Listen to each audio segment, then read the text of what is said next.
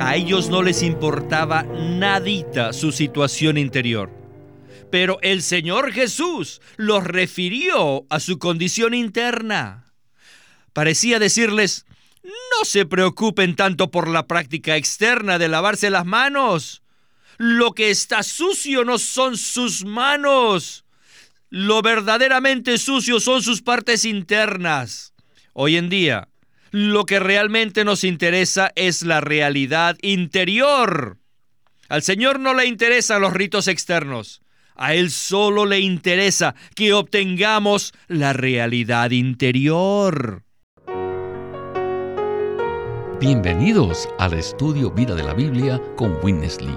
Un estudio completo, detallado y riguroso, libro por libro, desde Génesis hasta Apocalipsis que se centra en experimentar a Cristo como vida a fin de cumplir el propósito eterno de Dios. Pueden escuchar gratuitamente todos los programas radiales del Estudio Vida o leer en línea los libros del Estudio Vida en nuestra página de internet radiolsm.com. Una vez más, radiolsm.com.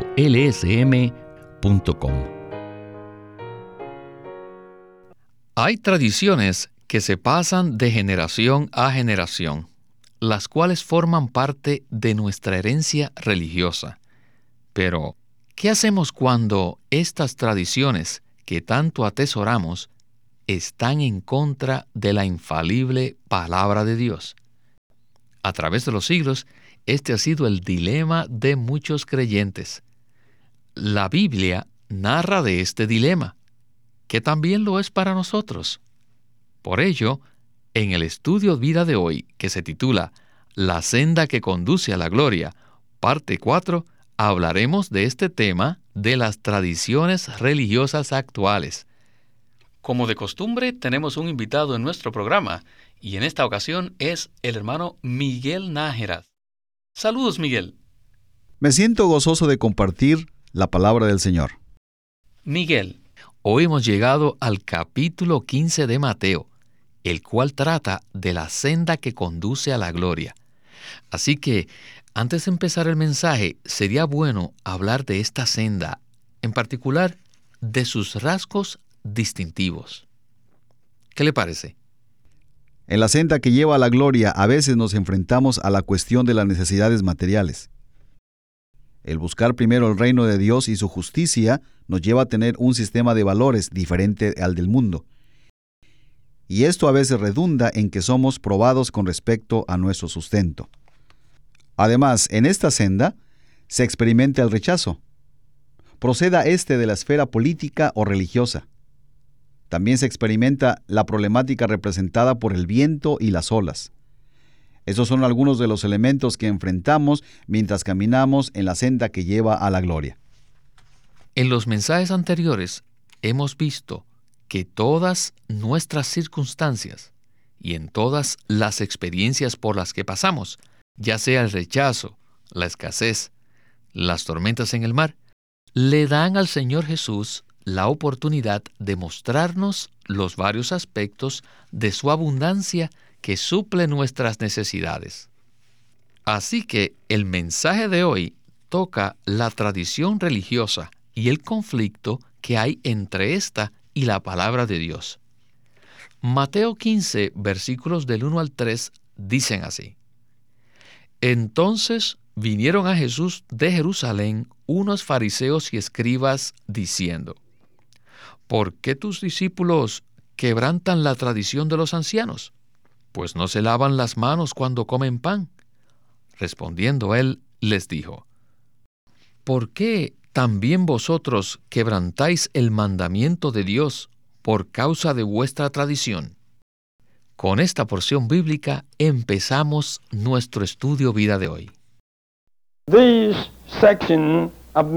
Esta sección de Mateo surely portrays the picture of the pathway ciertamente nos da un cuadro de la senda in following por la cual seguimos al Señor, el que fue rechazado y la senda que nos conduce a la gloria. La primera estación de esta senda es el rechazo. La segunda es la escasez. Y la tercera son las tormentas en el mar. Muy bien, ahora ¿cuál es la cuarta? La cuarta es la acusación por parte de los antiguos fanáticos religiosos. Los acusadores religiosos siempre acusaban a Cristo y a sus seguidores de no guardar la tradición religiosa. Durante esos tiempos antiguos, los judíos tenían prácticas formadas por los ancianos, y aún fueron regulaciones, y una de ellas era que había una práctica de lavarse las manos antes de comer, cada vez que comían. Cuando el Señor Jesús vino a la tierra, esta era una tradición, pero no estaba en la Biblia. No era un mandato bíblico. Ningún mandamiento de Dios puede convertirse en una tradición, porque la palabra de Dios siempre es fresca. Pero la tradición es una invención del hombre, es algo que fue iniciado por el hombre. La iglesia histórica ha adaptado muchas prácticas que no son bíblicas y ha tomado decisiones acerca de asuntos que no tienen ningún fundamento bíblico. Y estas tradiciones aún hoy en día son muy prevalecientes. Vemos, por ejemplo, la tradición de celebrar la Navidad. Miren, un crítico, quien afirma conocer la Biblia, aseguró que el origen de la Navidad no es pagano. Imagínense. Incluso negó el hecho de que el árbol de Navidad sea de origen pagano. Qué increíble que el hombre anule la palabra de Dios por causa de sus tradiciones. Hay muchas enseñanzas como estas que insisten en que la gente guarde las tradiciones. A nosotros no nos importan las tradiciones. Nosotros regresamos a la pura palabra de Dios. Los judíos fanáticos acusaron al Señor Jesús y a sus discípulos diciendo que habían quebrantado su tradición. Pero el Señor le respondió diciéndoles que al acusarlos de quebrantar su tradición, ellos mismos quebrantaban el mandamiento de Dios al guardar la tradición de los hombres. El Señor Jesús regresó a la pura escritura. Antes de seguir adelante, quisiera aclarar el punto principal de este mensaje, el cual es que la tradición del hombre usurpa la autoridad que Dios tiene en la palabra. Muchos creyentes verdaderos y sinceros creen que las tradiciones que han sido heredadas de generación a generación deben ser honradas.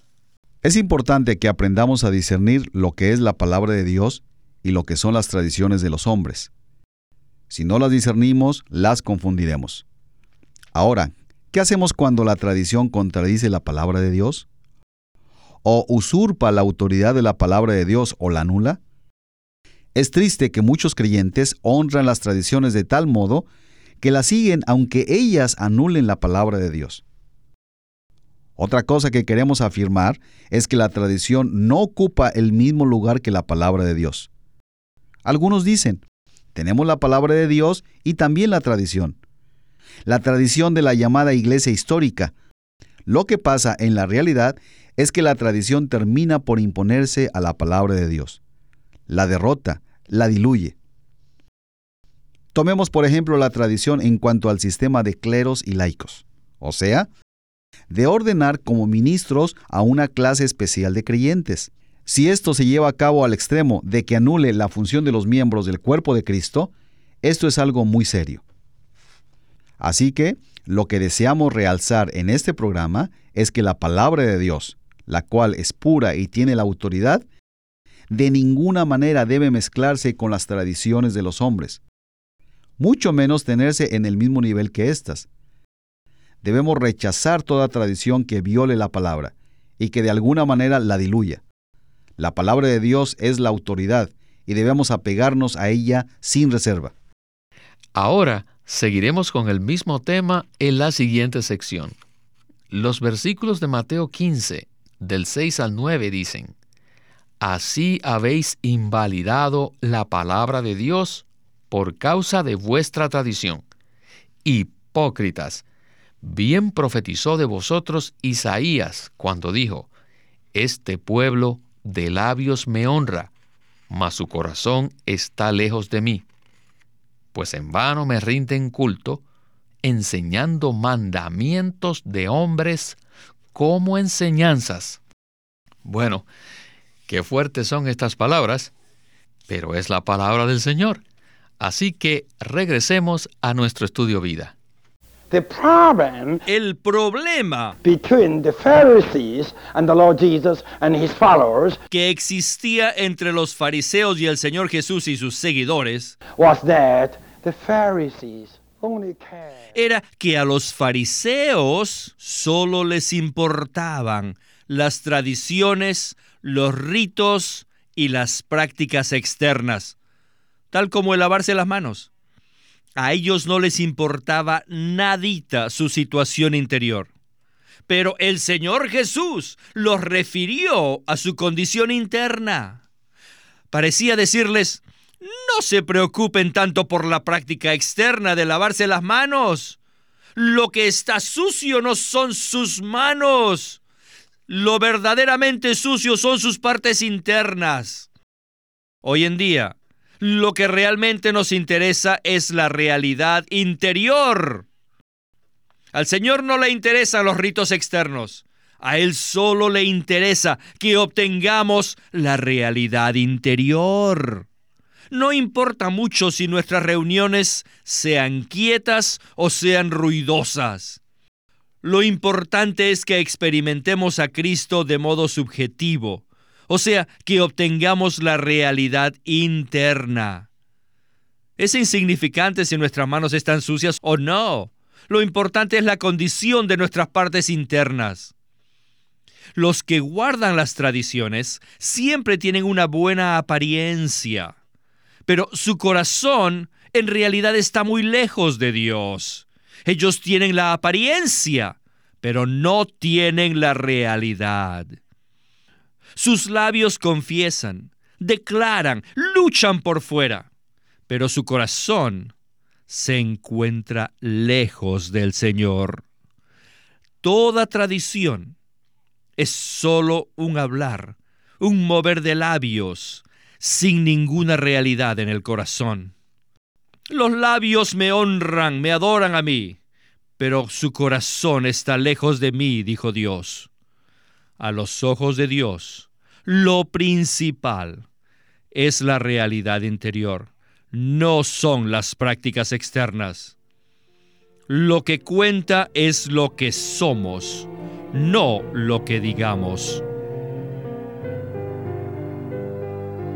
Pues bien, ahora creo que está más claro el punto. Lo más importante es la realidad interior y no la apariencia exterior. A pesar del cambio en la economía de Dios del Antiguo Testamento al Nuevo, el principio del Señor nunca ha cambiado. Lo que Dios valora es la realidad interior, no la apariencia exterior. Así es. En 1 Samuel 16:7 dice, El hombre mira lo que está delante de sus ojos, pero Jehová mira el corazón. A Dios le interesa la realidad interior, y esta realidad está estrechamente ligada a que nos apeguemos a la palabra de Dios. Asimismo, existe una conexión intrínseca entre la apariencia externa y seguir las tradiciones, especialmente las tradiciones religiosas. Si uno analiza, las tradiciones de los hombres casi siempre tienen que ver con prácticas externas.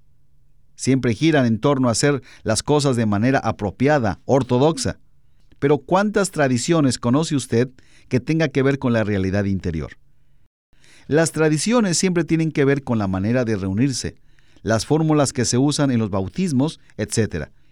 Y ellas tienden a conducir a la hipocresía, al autoengaño. El propio Señor dijo, Este pueblo de labios me honra, mas su corazón está lejos de mí. Donde está nuestro corazón, llevamos a cabo las tradiciones humanas. A Dios le interesa que experimentemos la realidad, y por la misericordia del Señor, esta es también la meta de este ministerio y de este programa en particular. En los siguientes versículos, los discípulos ven que estas palabras francas del Señor Jesús causan una reacción en los oyentes, por lo cual le dicen al Señor en el versículo 12, ¿sabes que los fariseos se ofendieron cuando oyeron esta palabra? Y los versículos 13 al 14 dicen, pero respondiendo él dijo, Toda planta que no plante mi Padre Celestial será desarraigada. Dejadlos, son ciegos, guías de ciegos, y si el ciego guía al ciego, ambos caerán en el hoyo. Con esta palabra, regresamos a la conclusión de nuestro estudio vida. All these traditional ones are blind ones. Todos los que siguen las tradiciones son ciegos, They are blind, leading the blind. guías de ciegos. I feel very sorry Siento mucho que tantos creyentes han sido engañados. Los religiosos de hoy en día son ciegos que guían a ciegos y que han perdido la bendición de disfrutar a Cristo. Qué pena da esto. No me agrada decirlo porque siento mucha tristeza por ellos. Sin embargo, es un hecho. Escuchen lo que el Señor dijo en el versículo 13, referente a estos guías ciegos. Él dijo que estos nunca fueron plantados por el Padre Celestial. Ciertamente Dios nunca plantó esta clase de personas, pero por su ceguera serán desarraigados. Un día serán desarraigados porque Dios no los plantó. Well, we can see we are on the pathway to glory. Bueno, ahora vemos que estamos en la senda que nos conduce a la gloria. We are on the way exactly as the Lord Jesus Y estamos tomando el mismo camino de nuestro Señor Jesús and his y sus seguidores. Así como ellos sufrieron el rechazo, experimentaron la escasez, pasaron la tormenta en el mar y fueron acusados por los que se aferraban a su tradición y a su religión, y a nosotros hoy en día nos sucede lo mismo. Alabado sea Él. ¿Ven? Esta es la senda que conduce a la gloria. Bueno, hermano Miguel, hemos visto que la senda que el Señor Jesús tomó, por la cual nos está guiando, está llena de rechazos. E indudablemente, los rechazos aumentarán, ¿verdad? El rechazo es inevitable, pero no porque los que prefieren seguir la palabra de Dios lo busquen o lo deseen. En el pasaje que estamos examinando vemos por un lado algunos fanáticos religiosos que se ocupan de sus tradiciones y se preocupan por la apariencia externa. Y por la otra, tenemos al Señor con sus seguidores, a los cuales les interesa únicamente la palabra de Dios y la realidad interior.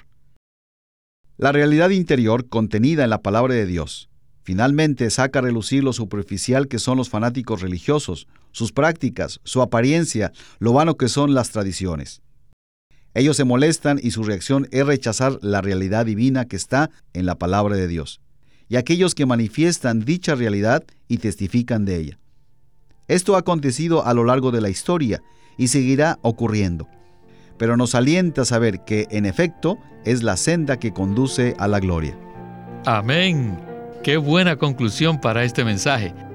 Aprecio mucho que haya venido y espero que vuelva otra vez. Gracias por invitarme nuevamente, hermano.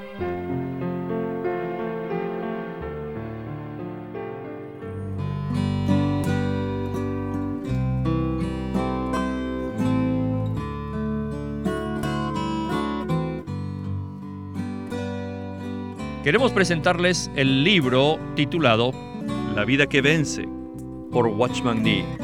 Antes de la publicación del conocido libro La vida cristiana normal, Watchman Nee publicó una serie de mensajes sobre la vida que vence. En muchos aspectos estos mensajes son la base para la vida normal del cristiano. La vida que vence no es un llamado a alcanzar una medida extraordinaria de espiritualidad, sino a ser normal un llamado a seguir la vida que está escondida con Cristo en Dios. El llamado repercute dentro de los creyentes, quienes pese a su aguda sensibilidad a sus debilidades, perciben un llamado interno a vencer. En la vida que vence, Watchman Nee presenta los problemas que asedian a los cristianos que buscan más de Dios. Apoyándose en la palabra de Dios, él examina la condición derrotada de los creyentes y presenta una revelación del Cristo victorioso y vencedor, a fin de conducir al lector a experimentar la victoria de Cristo de una forma personal y cotidiana. La vida que vence concuerda con la verdad, está llena de esperanza y lleva al lector a una consagración renovada. Y puede conseguirlo en su librería cristiana o llamando al Living Stream Ministry al 1-800-810-1149 y le daremos más información al respecto de cómo obtener el libro La vida que vence por Watchman Nee.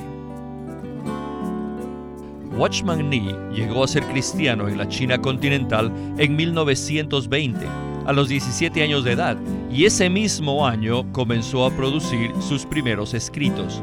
En casi 30 años de ministerio se demostró claramente que él era un don especial que el Señor dio a su cuerpo con el fin de adelantar su obra en esta era.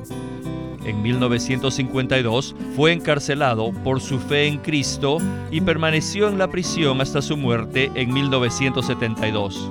Sus palabras, sus escritos, continúan siendo una rica fuente de revelación y provisión espiritual para el pueblo cristiano de todo el mundo. Witness Lee nació en 1905 y fue criado en una familia cristiana. A la edad de 19 años fue completamente capturado para Cristo, a quien se entregó incondicionalmente para predicar el Evangelio el resto de su vida. Al comienzo de su servicio al Señor, conoció a Watchman Nee, quien ya era reconocido predicador, maestro y escritor, y con él sirvió en la casa publicadora llamada Librería Evangélica de Shanghai.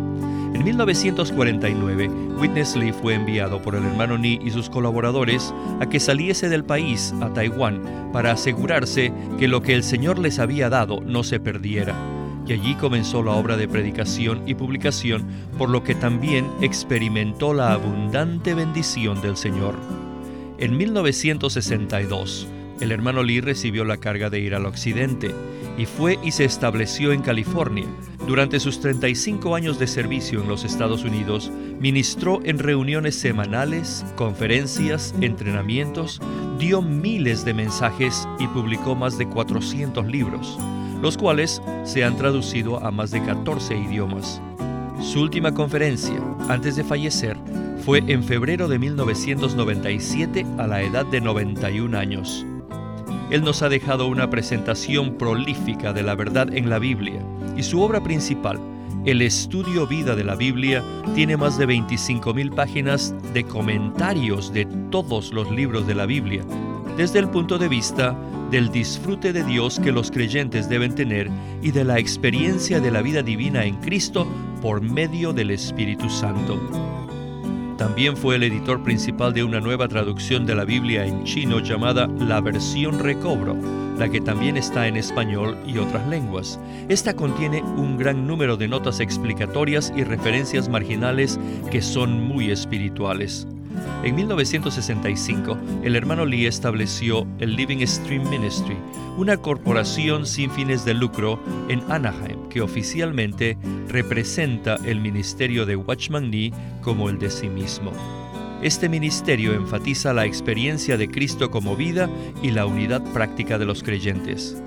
Este énfasis llevó a las iglesias bajo su cuidado a que crezcan en la vida cristiana y su función en el cuerpo de Cristo él tenía la convicción de que la meta de Dios no es tener solo grupos o fraternalismos cristianos, sino el cuerpo de Cristo. Con el tiempo, los creyentes se reunieron simplemente como las iglesias en su localidad como respuesta a esta convicción.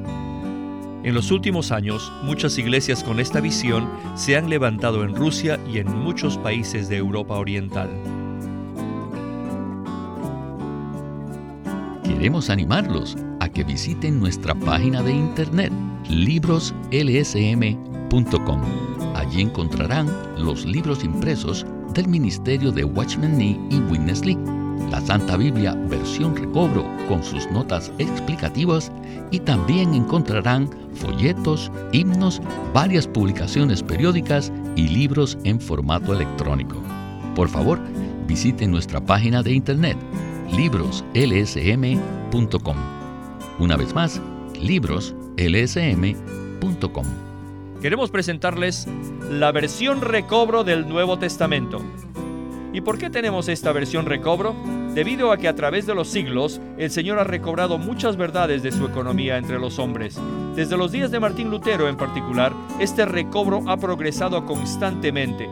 A partir de la justificación por fe, la cual fue recobrada en esos tiempos, hasta la verdad de experimentar la iglesia, el cuerpo de Cristo, vista y disfrutada por muchos cristianos hoy, este recobro ha sido como un hilo dorado que une la iglesia en el tiempo. Las verdades recobradas y la herencia de los creyentes deben ser poseídas y disfrutadas por todos los creyentes hoy día. El Nuevo Testamento versión recobro reúne en un solo tomo todos estos aspectos notorios del recobro de la verdad y la experiencia de la vida cristiana. Junto con el texto tenemos extensas notas de pie de página escritas por Witness Lee a diferencia de anotaciones típicas para estudiar que giran en torno al contexto histórico, geográfico y biográfico de la Biblia, las notas de la versión recobro recalcan el contenido espiritual de la palabra de Dios, abriendo así la revelación de la verdad divina y subrayando la provisión de vida que está contenida en las escrituras. Al comienzo de cada libro se halla un bosquejo que presenta una síntesis completa del libro Dichos bosquejos destacan el significado espiritual de los libros del Nuevo Testamento y nos dan una visión nueva, fresca y viva de cada uno de ellos. Ojalá que todos ustedes puedan tener acceso a conseguirse una versión recobro del Nuevo Testamento. Puede conseguirlas en su librería cristiana más cercana o llamando o escribiendo a Living Stream Ministry.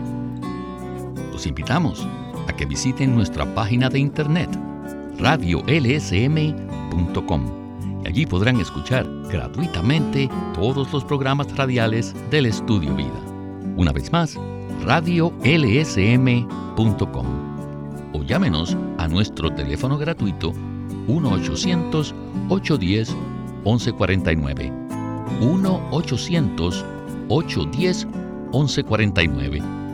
Además, si desean, pueden comunicarse con nosotros enviándonos un correo electrónico a estudiovida.lsm.org. Una vez más, estudiovida.lsm.org.